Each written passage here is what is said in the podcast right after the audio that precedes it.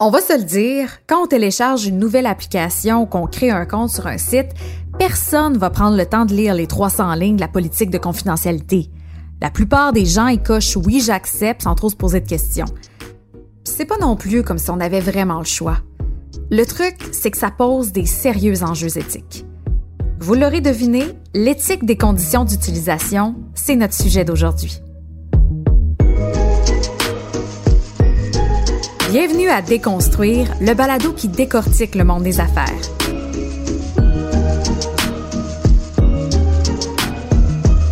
Je m'appelle Anne-Sophie Roy et aujourd'hui on parle des politiques de confidentialité et de la notion de consentement. Et c'est d'ailleurs le but de cette série de balados-là, décortiquer des concepts du monde des affaires qui touchent de près la vie des gens. Et c'est une idée qui nous vient de l'École des sciences de la gestion de l'UCAM.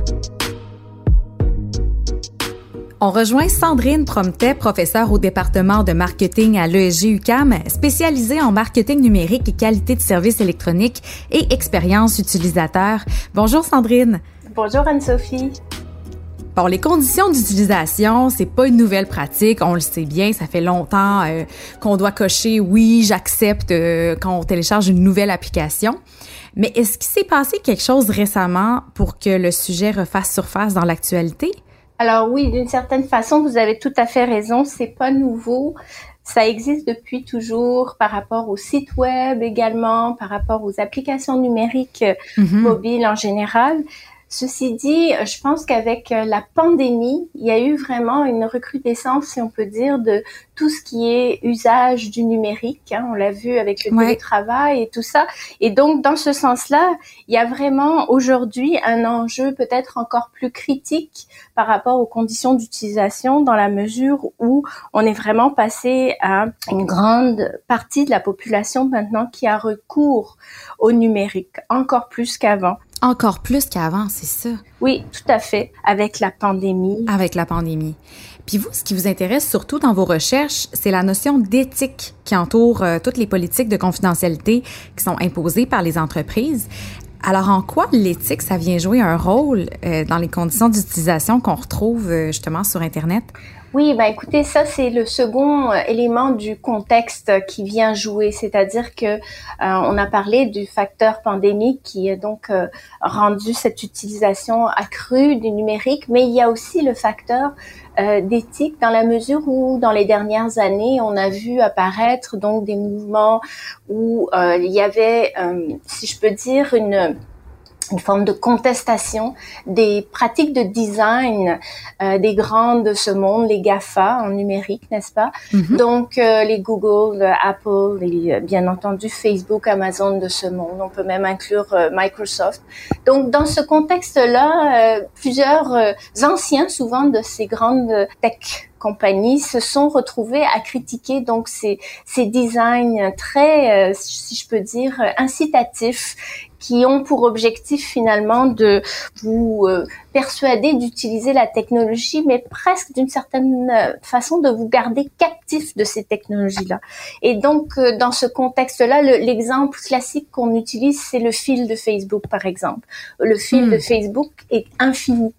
Et l'idée de ce fil de Facebook infini, c'est pas tant parce qu'il y a tant de gens dans votre réseau qui vous sont euh, présentés. D'ailleurs, vous savez qu'il y a l'algorithme qui, qui, sélectionne énormément ça. Vous vous, vous voyez jamais euh, le, le pose, les posts pardon, les publications de tous vos contacts ou de vos amis. Non, c'est vrai. Mais hein, dans la sélection qui est faite. Exactement par l'algorithme. Mais au-delà de ça, de toute façon, on vous présente ça comme quelque chose d'infini. Et l'idée, c'est de vous garder captif parce que euh, le modèle d'affaires, dans le fond, c'est de vous présenter de la publicité. Donc, plus longtemps vous restez sur l'application, euh, plus c'est payant finalement. Soyons très concrets.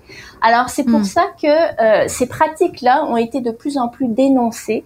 Et ce deuxième contexte est probablement la raison pour laquelle on reparle aujourd'hui des conditions d'utilisation. Dans les faits, c'est quelque chose qui est connu, euh, je dirais de façon générale par rapport au, au respect des principes moraux, là, de façon, euh, si je peux dire, très générique. Mais euh, en pratique, l'éthique est également quelque chose qui est très appliqué dans différents domaines, n'est-ce pas? Et si on prend celui du numérique plus spécifiquement, ça représente finalement tout ce qui est moralement, oui, mais surtout acceptable socialement. Alors, dans ce sens-là, on va avoir une, un certain courant actuellement euh, d'un point de vue du, du, de la conception et du design numérique qui veut mhm. que euh, les entreprises, comme à une certaine époque, ont essayé d'avoir des positionnements plus écologiques ou des plus des positionnements plus inclusifs, etc. Et là, de plus en plus, on entend parler de positionnement éthique. Donc, à savoir que on souhaite appliquer au contexte finalement euh, numérique des euh, qui est des services numériques qui sont offerts aux utilisateurs, cette notion d'éthique appliquée, où on design euh, les sites web et les applications diverses d'une façon à être centré sur les vrais besoins des utilisateurs et non être centré sur les besoins de l'entreprise.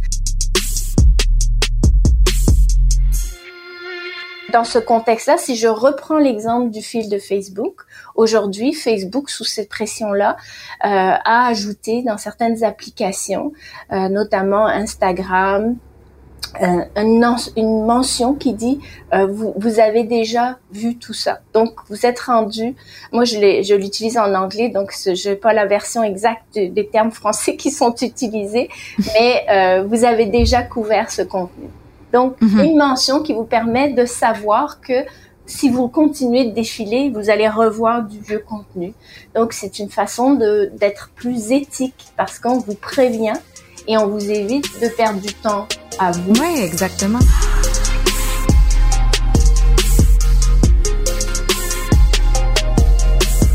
Dans le cas précis des conditions d'utilisation, c'est ça, souvent on voit que ça défile pendant, euh, pendant des, des, des, lustres, puis on se demande ben, jusqu'où ça va. Personne ne lit vraiment ça. Donc, outre le fait que c'est ben, c'est un peu tannant toujours devoir accepter les, les conditions d'utilisation sans se poser de questions, c'est quoi le grand problème autour de ça? Écoutez, c'est très très juste euh, ce que vous dites. Le grand problème, c'est que au-delà du fait que c'est tannant, comme vous dites, c'est que on part d'un principe de consentement éclairé, alors qu'en réalité, personne ne lit, comme vous l'avez mm-hmm. mentionné, ces conditions d'utilisation. Elles sont soit mal présentées, trop longues, soit elles sont, si vous voulez, euh, présentées d'une façon euh, dans un jargon ou, si vous voulez, dans une forme qui souvent est rebutante, pour ne pas dire euh, incompréhensible, parce que c'est des termes souvent qui sont assez juridiques, assez complexes. Monsieur, Madame, tout le monde n'a pas ce, ce, cette maîtrise que ça qu'auraient finalement probablement des juristes ou des avocats euh, pour pouvoir interpréter le véritable sens derrière euh, ces conditions d'utilisation. Quand je parle de mm. véritable sens, c'est qu'est-ce que ça implique par rapport à moi? Qu'est-ce que ça va euh, amener au niveau de ma vie privée comme impact? Ça, c'est très très difficile pour monsieur et madame tout le monde de vraiment le comprendre quand on, on qu'on essaye, je dirais, de lire ces textes-là. Ah, c'est pour ça que vous dites qu'il n'y a pas de consentement éclairé finalement parce que on n'est pas capable de comprendre ce qu'il en est là.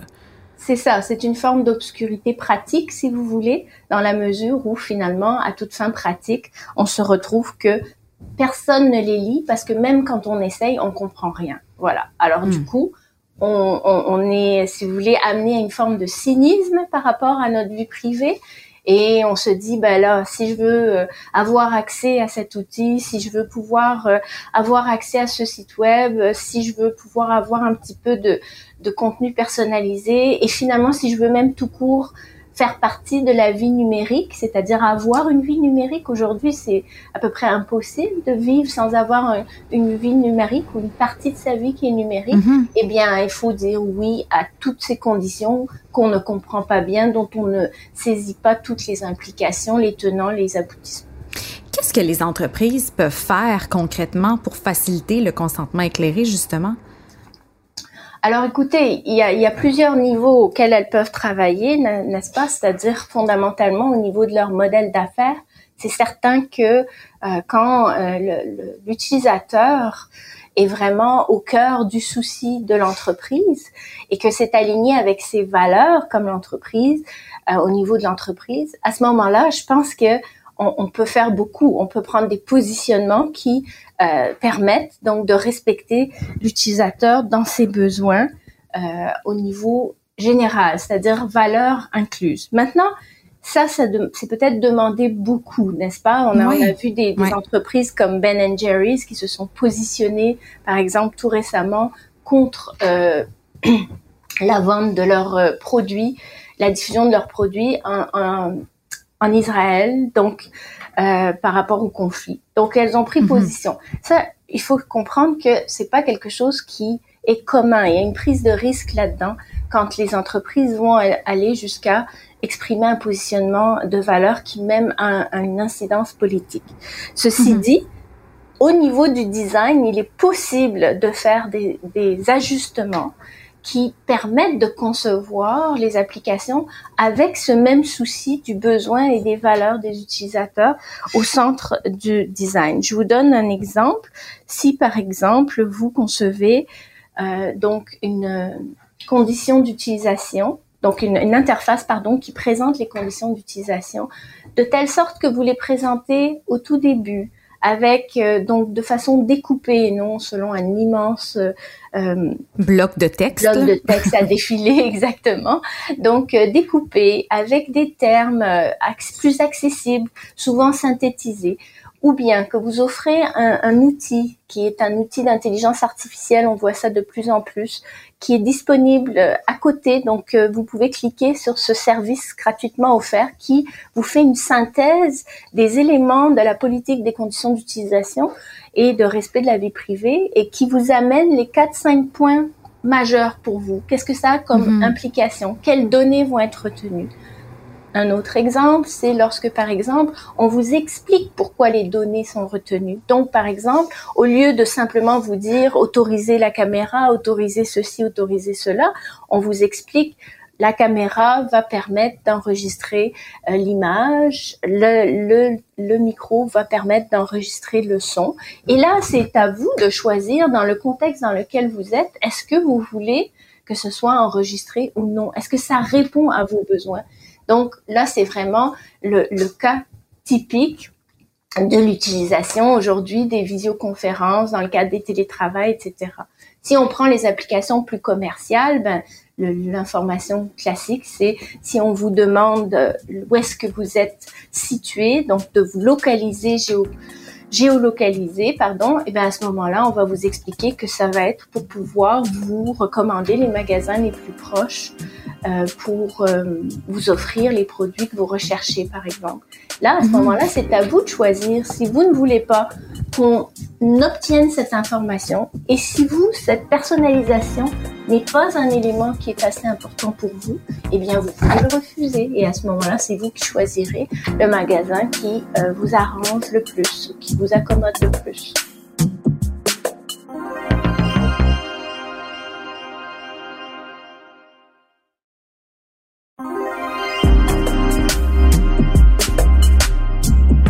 Comme des solutions idéales, j'ai l'impression. C'est comme un, scénario typique, mais j'ai l'impression que ça demande beaucoup d'efforts à la compagnie de revoir la présentation des conditions d'utilisation.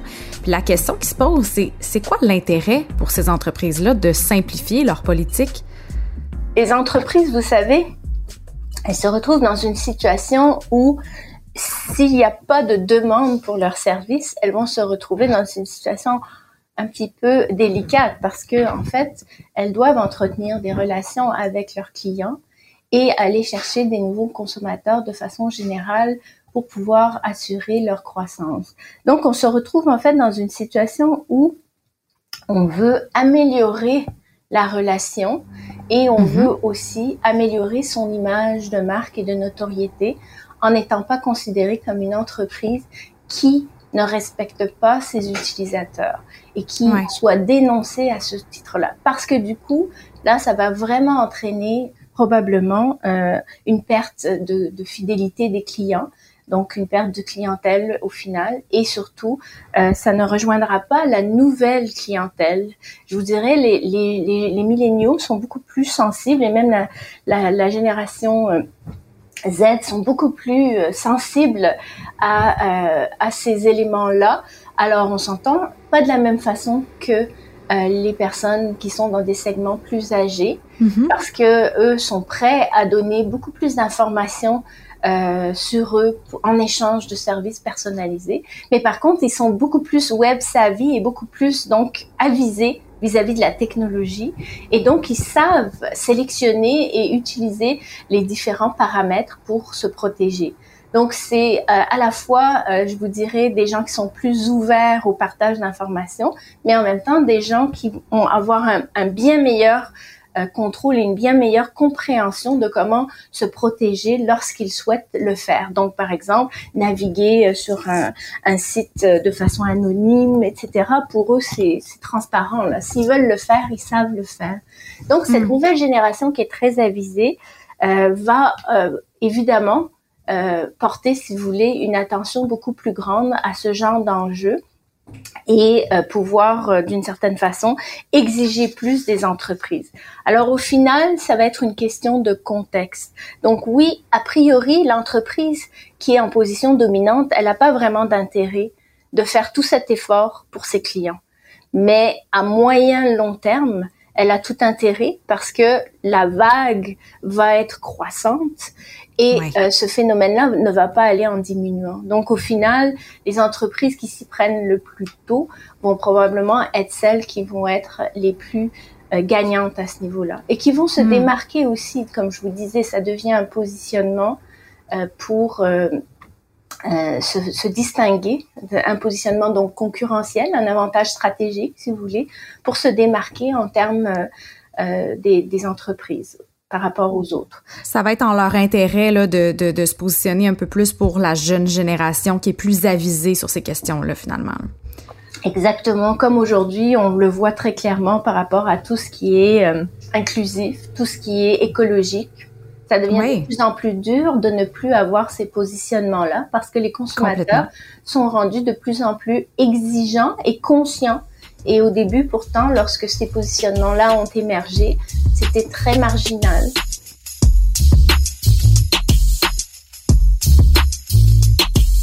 Puis justement, euh, on parle de compagnies éthiques. Est-ce qu'il y a des compagnies qui commencent à avoir un genre d'approche euh, par rapport aux conditions d'utilisation? Je parle toujours là. Euh, est-ce qu'il y a des compagnies qui que vous avez en tête là qu'on pourrait nommer, qui ont, une approche quand même notable?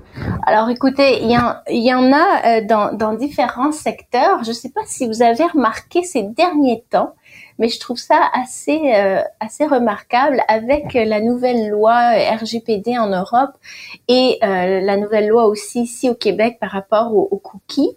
Donc on, voit la fin des cookies partout. Et je ne sais pas si vous remarquez lorsque vous naviguez, on vous offre maintenant de réviser donc euh, l'utilisation de vos cookies. Et là, tout d'un coup, on a un message, on nous explique pourquoi euh, les cookies sont, sont collectés, à quoi ça sert, comment ils sont utilisés. Donc, euh, sans nommer forcément une seule compagnie qui le fait très bien, je pourrais, notamment euh, le journal Le Monde le fait très bien, mais l'idée, c'est surtout de mentionner que c'est exactement ça que, que l'on voit euh, comme amélioration. Vous voyez, là, il y a eu ce changement-là. Donc là, tout le monde est obligé de demander la permission d'utiliser vos cookies. Vous pouvez refuser. Et lorsque vous voyez ce design de, de, ce message apparaître à votre écran, vous allez voir, il y a ceux qui essayent de forcer, de dire oui, et il y a ceux qui, au contraire, utilisent l'approche où on essaye de vous expliquer et tout de suite on mhm. vous donne un genre de tableau qui vous permet de euh, paramétrer les cookies que vous acceptez et pourquoi vous les acceptez. Donc il y a comme l'explication du cookie et à droite vous avez activé, désactivé ou on off peu importe. Et là ça vous permet donc de choisir quel cookie euh, vous acceptez et pourquoi vous l'acceptez ou de tous les accepter ou de tous les refuser parce que maintenant c'est possible. Donc je pense que c'est plus cette façon d'illustrer l'approche là où on voit tout le monde a été obligé avec ce nouveau règlement. Puis ça aussi, c'est quelque chose qu'il faut, dont il faut tenir compte. Je pense que mhm. les entreprises vont beaucoup s'améliorer si, évidemment, euh, il y a un peu plus de contraintes réglementaires.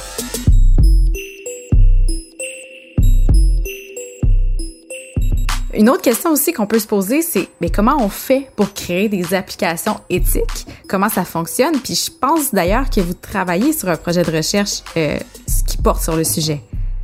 Oui, tout à fait. Alors, euh, comme je vous disais, le, le, le côté euh, éthique euh, et en, en, numérique est donc une, une éthique appliquée, n'est-ce pas?